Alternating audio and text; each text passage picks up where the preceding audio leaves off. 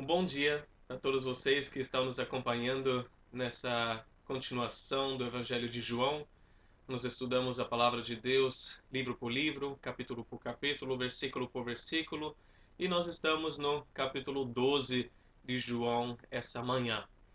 Então convido você a abrir a palavra de Deus comigo, João capítulo 12, a partir do versículo 12. Nós vimos na semana passada uma história muito linda, importante, né, nessa é, trajetória de, de Jesus, ah, entrando agora na última semana, né, antes da Páscoa, e a gente se perguntou, né, o que, que aconteceu ali? De um lado foi adoração, do outro lado foi encenação. Né? Jesus, antes de chegar em Jerusalém, ele parou para visitar os seus amigos Maria, Marta e Lázaro. Num jantar muito especial, Maria teve a oportunidade de expressar todo o seu amor um, a Jesus. O que, que ela fez? Ela pegou um perfume muito caro e ungiu os pés de Jesus com esse perfume. Um ato de adoração extraordinário. Né? E mal sabia ela que ela estava fazendo isso para o sepultamento de Jesus. Por outro lado, a gente viu Judas, né, ah, resmungando, criticando esse ato com um argumento super espiritual, né, de, de vender esse perfume para usar em favor dos pobres. Mas João deixa bem claro, eh, Judas era impostor. Ele só pensava em si mesmo, não estava pensando nos pobres, ele ainda roubava dinheiro no caixa. Essa encenação da, da vida de Judas levou ao fracasso total. Né? Da vida dele e ainda foi descoberta depois. Mas o ato de adoração, essa adoração genuína da parte de Maria, foi conhecida no mundo inteiro, assim como Jesus predisse. Hoje, nós vamos falar sobre expectativas erradas. E você deve ser igual eu, igual todos aqui em casa. Se alguém tem expectativas erradas em você, isso entristece, não entristece? Imagina, por exemplo, todo mundo espera você naquele sanduíche, né, naquele lanche, pedir o dobro de queijo. Ah, é com certeza que ele ou ela vai pedir, sendo que você nunca gostou de queijo.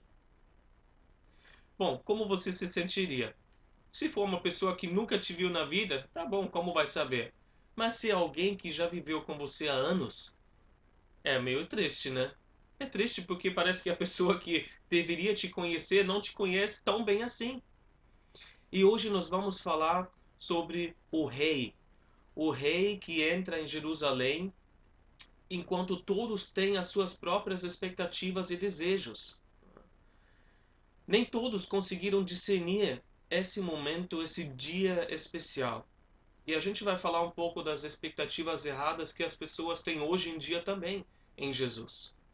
E a gente também, no final, vai descobrir que se realmente foi uma entrada triunfal ou talvez até triste de Jesus lá em Jerusalém. E a gente vai se perguntar também né, quem é esse rei para nós? Quão bem a gente conhece Jesus, o rei? Vamos começar então a leitura a partir do versículo 12.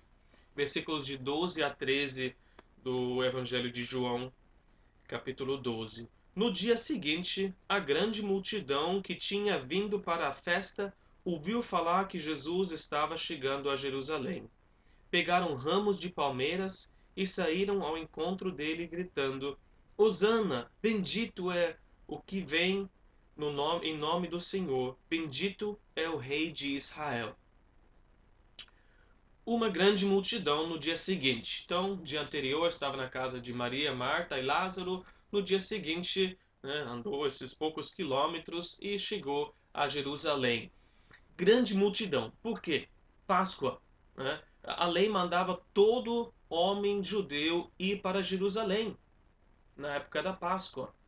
Dizem que a cidade se enchia, às vezes, até de 2 milhões de pessoas. Então, era muito cheia de, de gente eles já tinham vindo. O capítulo anterior, é, capítulo 11, versículo 55, nos fala que muitos já tinham vindo antes para as uh, cerimônias, né, as purificações cerimoniais. Então, peregrinos de várias re eh, regiões, Galileia e, e outras regiões, então esses daqui não eram os habitantes de Jerusalém, né? Era muita gente de fora que tinha ouvido dos milagres de Jesus. Naquele momento, né, no auge do ministério, do ministério de Jesus, ele era famoso. Todo mundo sabia de uma, duas, de todas as coisas que ele tinha feito. Até porque grande parte do seu ministério aconteceu na Galileia. Muitos milagres. E agora ele, esse povo estava na, na capital para comemorar a Páscoa. E mais ainda, versículo 18 do nosso texto nos diz, mais ainda depois do milagre da ressurreição de Lázaro. Né? Essas pessoas só queriam ver aquele que chama uh, os mortos de volta à vida. Quem é esse? Como que ele é? Ele deve ser mais alto que todos, ele deve ser... E assim, todo mundo pensando, né? E criando expectativas. Os peregrinos, a gente vê várias coisas que eles fizeram para receber Jesus como um rei, né? como um rei de verdade, com grande empolgação. O que, que eles fizeram? Em primeiro lugar, eles saíram, né? versículo 13, saíram ao seu encontro. Eles não esperavam ele chegar, mas eles estavam tão empolgados, eles, eles foram né, para ir de encontro de Jesus. Os outros evangelhos dizem que Jesus começou lá no Monte das Oliveiras, descendo, né? E uh, o, o, a multidão estava indo a encontro dele, como se recebe ou recebia na época um, um general, um, um, conquistador, ainda no caminho, e vai lá fora e recebe essa pessoa para a cidade. Eles também pegaram ramos de palmeiras, né? espalharam no chão e na mão, que era um símbolo de nacionalismo, da nação de Israel né, do, um patriotismo muito forte. Desde a época, época do, das guerras dos Macabeus, né, então um pouco antes da nossa, da nossa época do período do Novo Testamento, as guerras que libertaram Israel dos gregos. Então aqui era uma, uma grande procissão patriota, né? como hoje se pega as, a bandeira de cada país né, para acenar e, e, e comemorar assim eles também estenderam os seus mantos pelo caminho, a gente lê nos evangelhos. Um costume que era para honrar um rei. Também nós vemos aqui nos outros, nos outros evangelhos que eles gritaram palavras do Salmo 118, que era conhecido né, eh, como o Salmo messiânico. Eles gritaram Hosana, que quer dizer salve-nos, o ajude agora, salve agora. E eles falaram: Bendito é o que vem no nome do Senhor. Salmo 118, você pode ler. Salmo 118 fala esse bendito seja, né, que vem no nome do Senhor. E aqui a, gente vê que eles ainda falaram: Bendito é o Rei de Israel, dando esse título para ele. Sendo que existia um rei na época, que era o Herodes né? o único rei naquela época que era um fantoche dos romanos. Então, gritando rei de Israel, era um rei em oposição ao rei que os romanos né, aceitaram. Um, um rei em oposição ao governo romano. A gente entende então aos poucos por trás a atitude desse povo. Eles estavam esperando quem? Um grande líder da nação para libertar Israel dos romanos. Né? Finalmente a gente vai estar livre. O Messias está vindo com poder sobrenatural para nos libertar. Né? Imagina o que o Messias pode fazer. Alguém que pode ressuscitar os mortos. Uh, esta aqui ajuda muito numa campanha militar. Alguém está ferido, cura Jesus. Alguém morreu, ressuscita. a gente vai ganhar. O que mais o Messias poderia fazer para eles, né?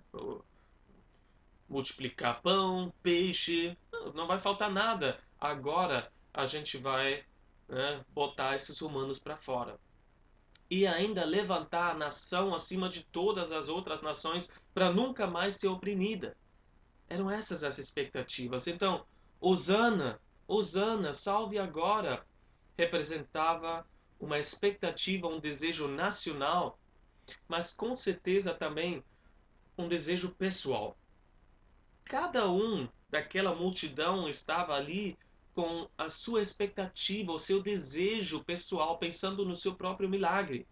Queria alguma coisa de Jesus. Né? Salve agora a minha reputação, salve agora meu emprego, salve agora minha mãe da doença, salve agora meu filho lá na prisão, salve agora a gente da humilhação pelos romanos. E da mesma forma, pessoas hoje vêm com expectativas erradas a respeito de Jesus. Eles esperam que Jesus faça todos os seus problemas desaparecerem. Né? Faz, faz tudo sumir, Jesus. Eu quero ter uma vida tranquila. Salve agora. Salve dos problemas financeiros. Salve e cura da enfermidade. Liberta a gente dos governantes que nos oprimem que no final né, é sempre o governo que está errado, que é a culpa do governo de tudo. Né? Use o seu poder, Jesus, em meu favor, para eu poder uma vida tranquila, para eu poder conseguir os meus desejos. E assim as pessoas pensam até hoje. Mas existe pior do que isso. Existe pior que é, é não ter expectativa nenhuma, porque nem sabe quem é. E a gente estava falando que a multidão estava pensando assim, mas os habitantes de Jerusalém, a gente lê no Evangelho de, eh, de Mateus, eles se perguntaram: quem é esse? Pergunta: quem é esse? Os, os peregrinos tiveram que falar: isso é Jesus, o profeta de Nazaré. Mas quantas vezes Jesus não estava com eles ensinando no templo? João foca bastante nisso, né? O, na, em todas as festas em que Jesus subia a Jerusalém ensinando acerca do, do reino de Deus.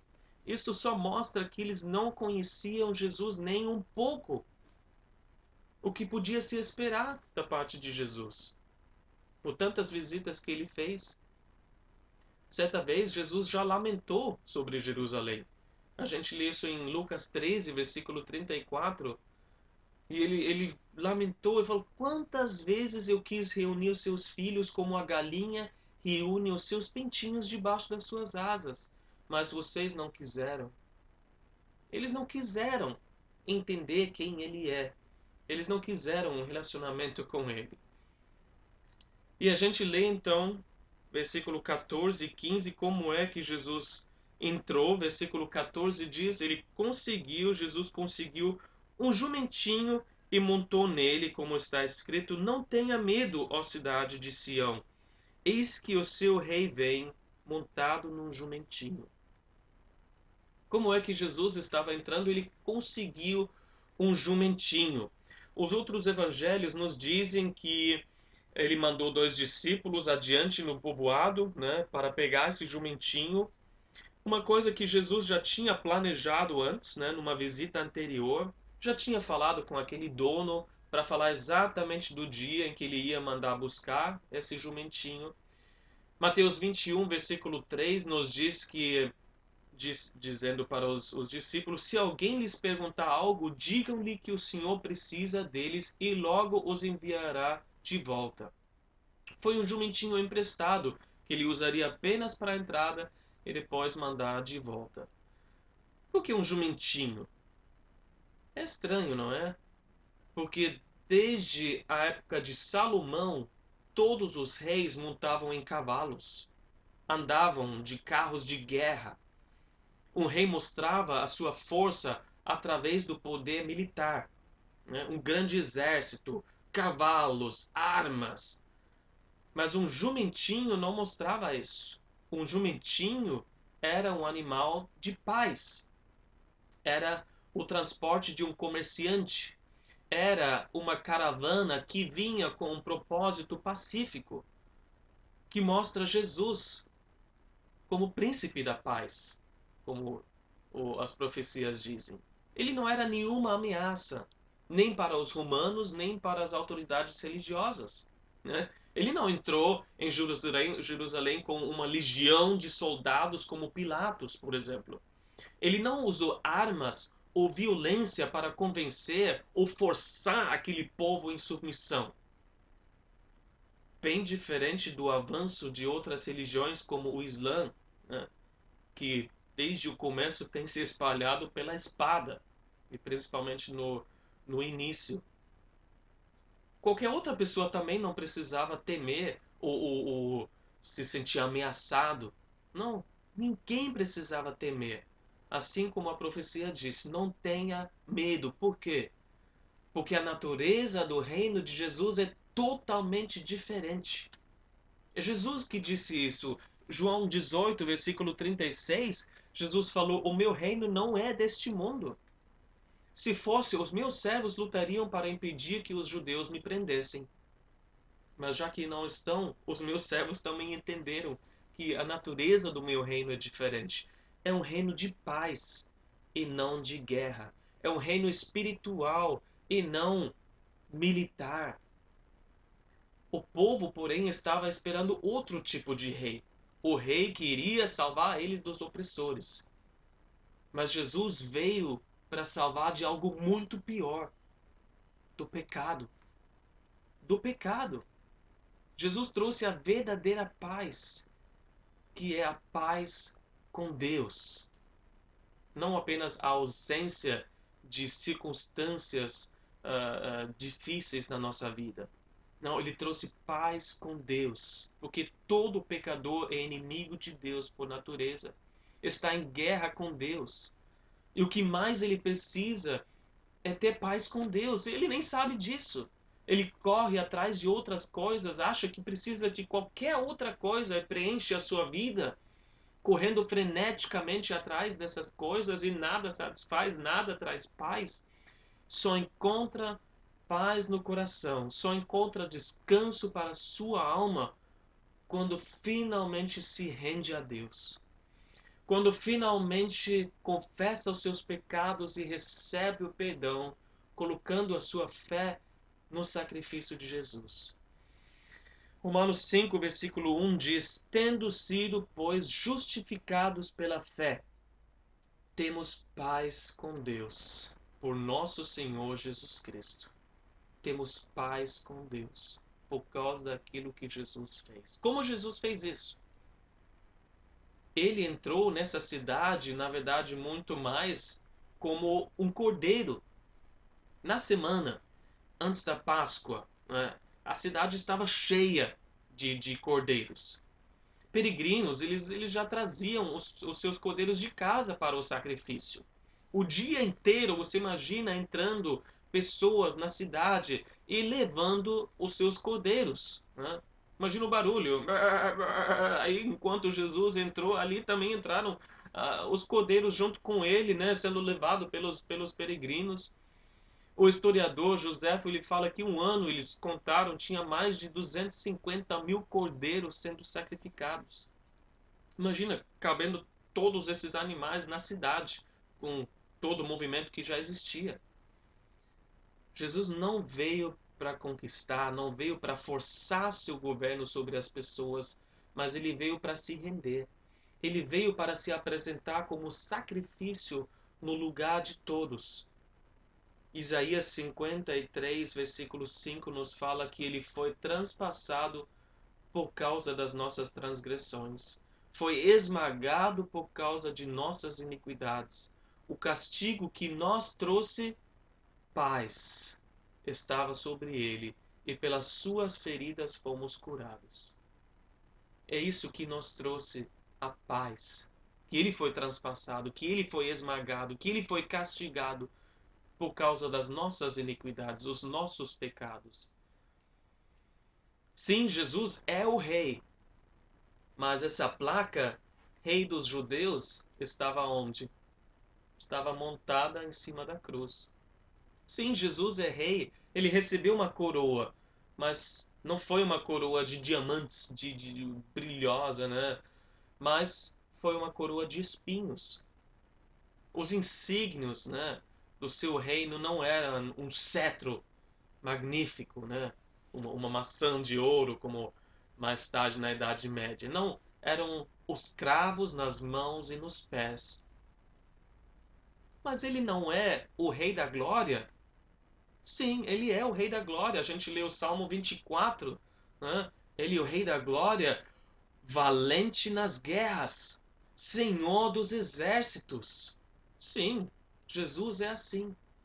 Mas a gente vai ver Jesus assim na sua segunda vinda que está por vir.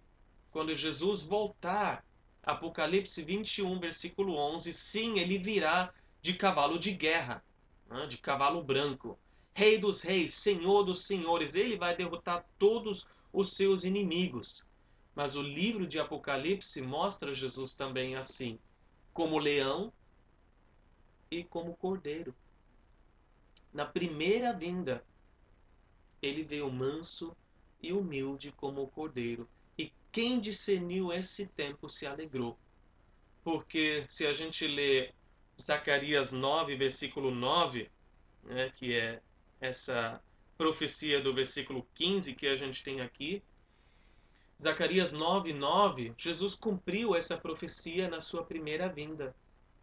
E o profeta disse: Alegre-se muito, cidade de Sião, exulte Jerusalém, eis que o seu rei vem a você, justo e vitorioso, humilde e montado num jumento, um jumentinho cria de jumenta.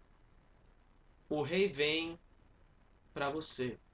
O rei Jesus veio do céu para a terra, porque ninguém jamais iria conseguir chegar no céu. Ninguém é bom o suficiente para entrar no céu.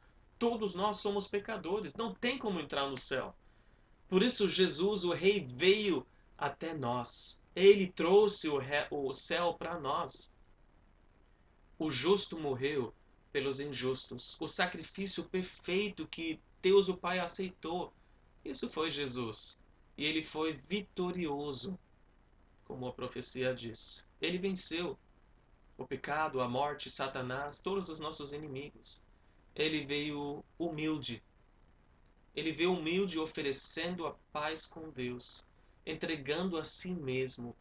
E quem aceita o que Jesus fez na primeira vinda, quem aceita isso em fé, pode se alegrar e exultar porque não precisa temer a segunda vinda. Mas quem rejeita esse rei, vai ter que dobrar os seus joelhos, querendo ou não, na segunda vinda, diante desse rei conquistador que virá. Então, quais as suas expectativas em Jesus? Você espera obter o poder de Jesus em, em teu favor para viver a vida que você deseja? Então, primeiro, a gente vê através dessa passagem, primeiro, aceita que Jesus morreu por você. Lembra que Jesus não veio para facilitar a sua vida, para te dar uma vida mais tranquila, mas para te salvar dos teus pecados.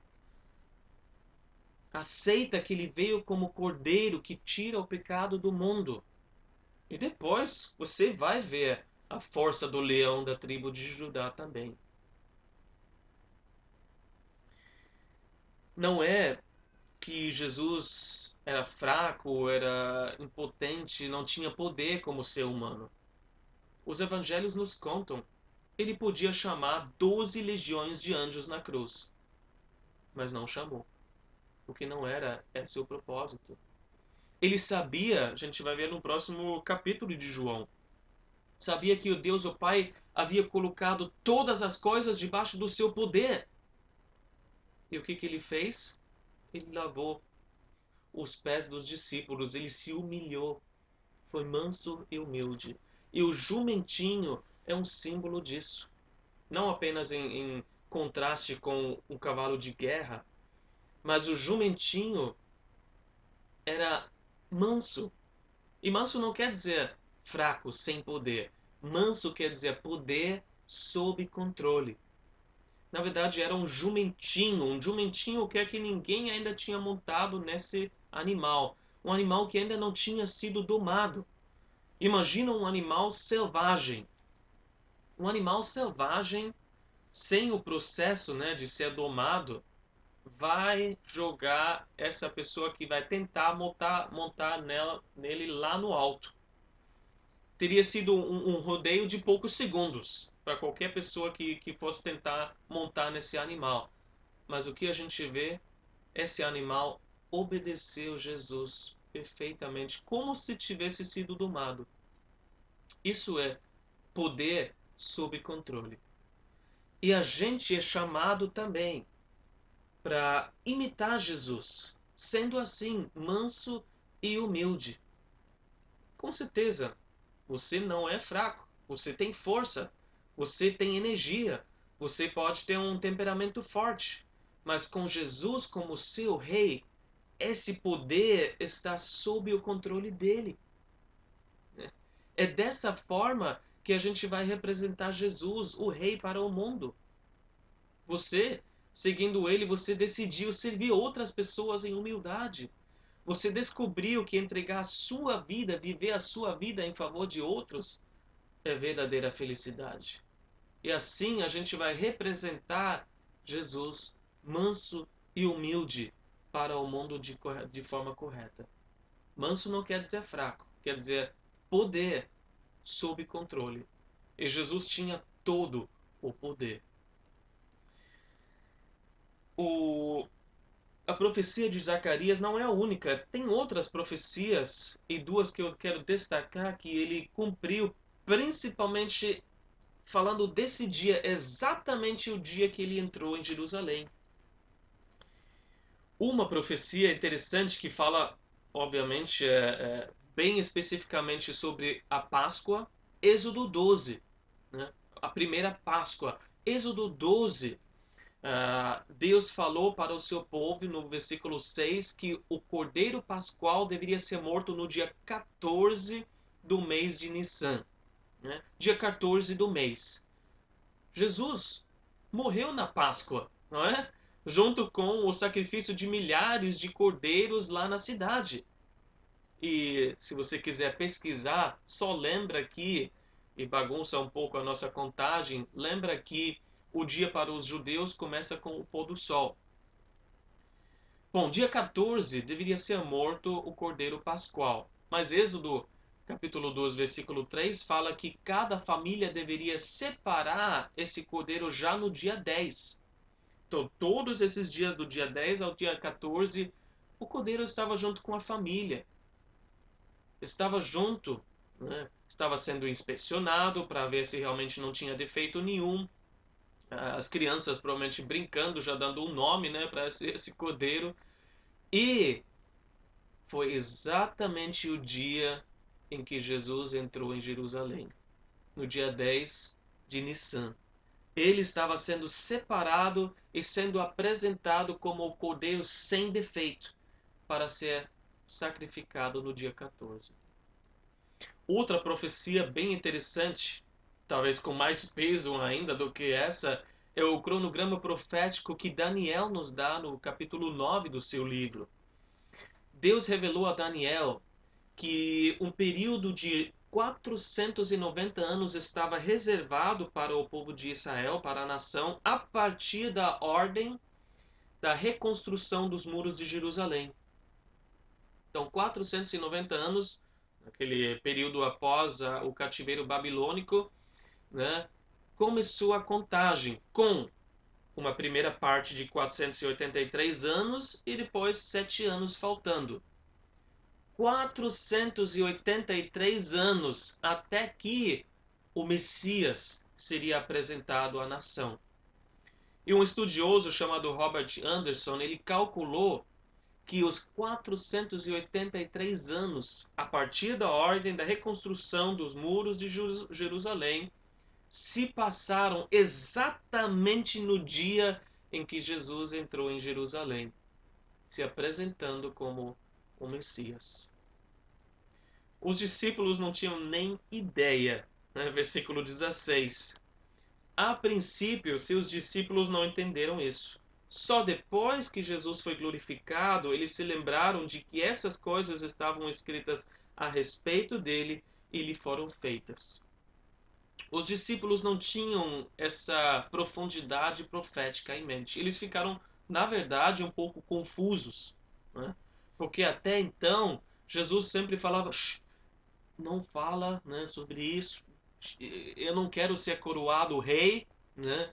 Mas agora ele aceita esse título, ele aceita o louvor. O que está acontecendo? Eles só entenderam depois que ele tinha ressurreto. E mesmo assim, eles louvaram Jesus de todo o coração.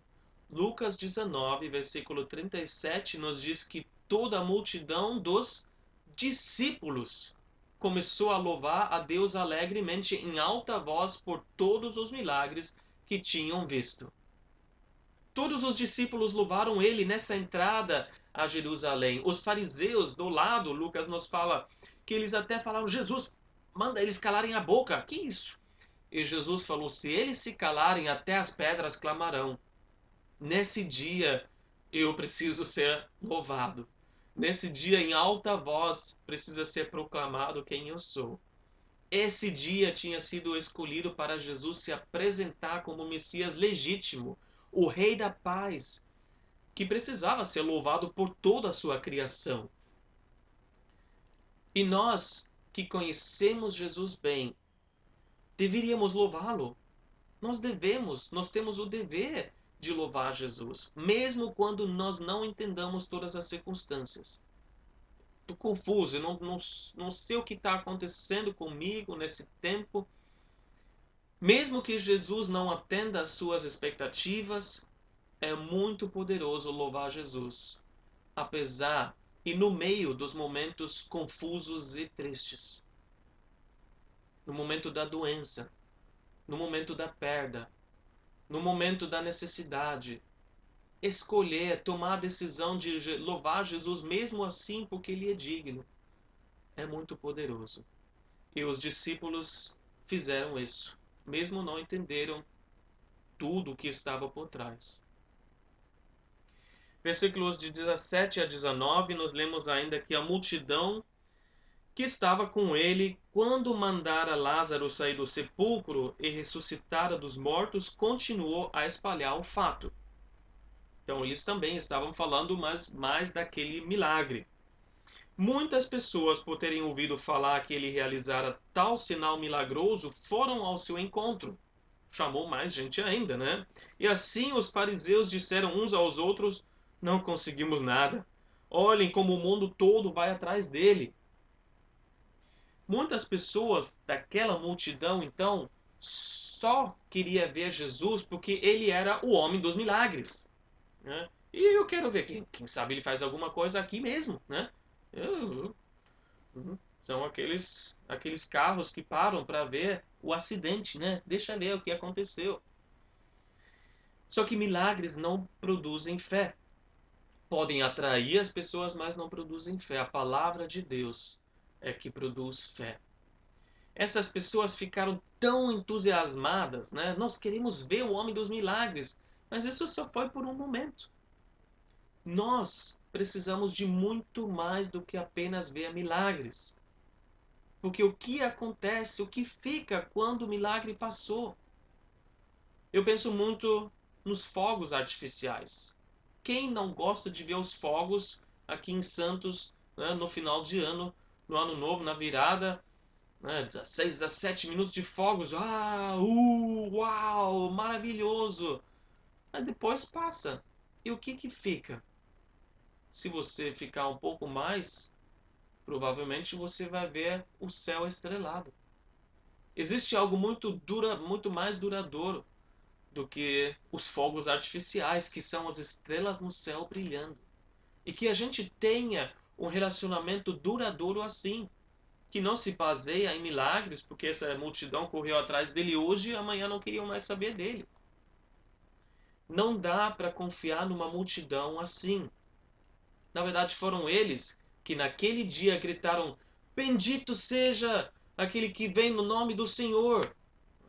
E poucos dias depois, que depois que eles começaram a descobrir que não era o Messias que eles esperavam, Poucos dias depois, foram eles, a mesma multidão, que gritou: Crucifica-o! Crucifica-o!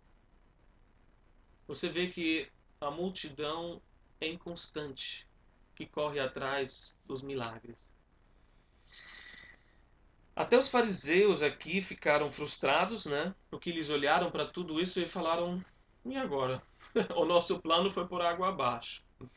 Eles, na verdade, não queriam nem prender Jesus durante a festa, os evangelhos falam, mas por causa dessa amostra aqui, eles decidiram sim tomar alguma atitude imediata. E mais uma vez, uma afirmação deles assim como né, de Caifás anteriormente, mas uma afirmação se torna profética. Porque, de certa forma, aquilo que eles falavam, mesmo sendo exagerada, de certa forma se tornou é, verdadeira. Porque desde então, o mundo todo foi atrás de Jesus. Claro, cada um com seus motivos. Alguns por curiosidade, outros para refutá-lo. Não, olha, Jesus realmente não existiu. Mas também muitos para adorá-lo. Ele é o Messias. E feliz aqueles que entenderam que ele é o Rei da paz. Mas eu quero terminar com uma passagem em Lucas 19 que nos fala que realmente aqueles da cidade não entenderam. Lucas 19, se você quiser abrir comigo, Lucas 19, os versículos de 41 a 44, nos falam o seguinte aspecto dessa entrada triunfal, que vai abrir os nossos olhos um pouco. Diz que quando se aproximou e viu a cidade, Jesus chorou sobre ela e disse: Se você compreendesse neste dia sim, você também o que traz a paz. Mas agora isso está oculto aos seus olhos. Virão dias em que os seus inimigos construirão trincheiras contra você e a rodearão e a secarão de todos os lados. Também a lançarão para a terra, você e seus filhos.